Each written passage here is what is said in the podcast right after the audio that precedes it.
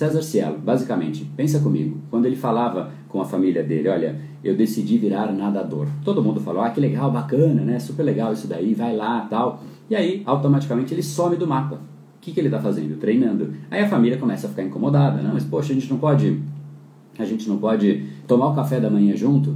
Não, não, não, não. Eu, eu logo pela manhã acordo às 4 horas, às, às 5 eu já estou treinando. Ah, tá bom. Mas, é bom, então vamos almoçar?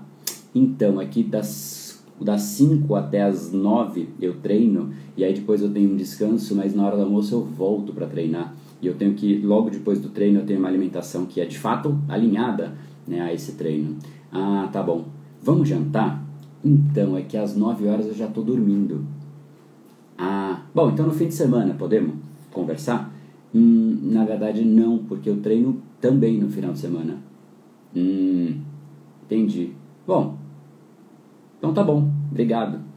É mais ou menos isso. Se você for pensar na história de um esportista, é isso. Pega um grande empresário, um grande empreendedor. Qual é a chance que você tem que ele está lá em casa, tranquilo, sem fazer nada e o resultado brotou? É muito baixa. A chance é de fato que ele teve que abrir mão de muita coisa. Esse episódio é mais uma edição do Brain Power Drop, uma pequena cápsula de reflexão oferecida além dos episódios regulares. Para aprofundar no assunto de hoje baixar gratuitamente o seu e-book Reprograme Seu Cérebro, entre em reprogrameseucerebro.com.br/ebook.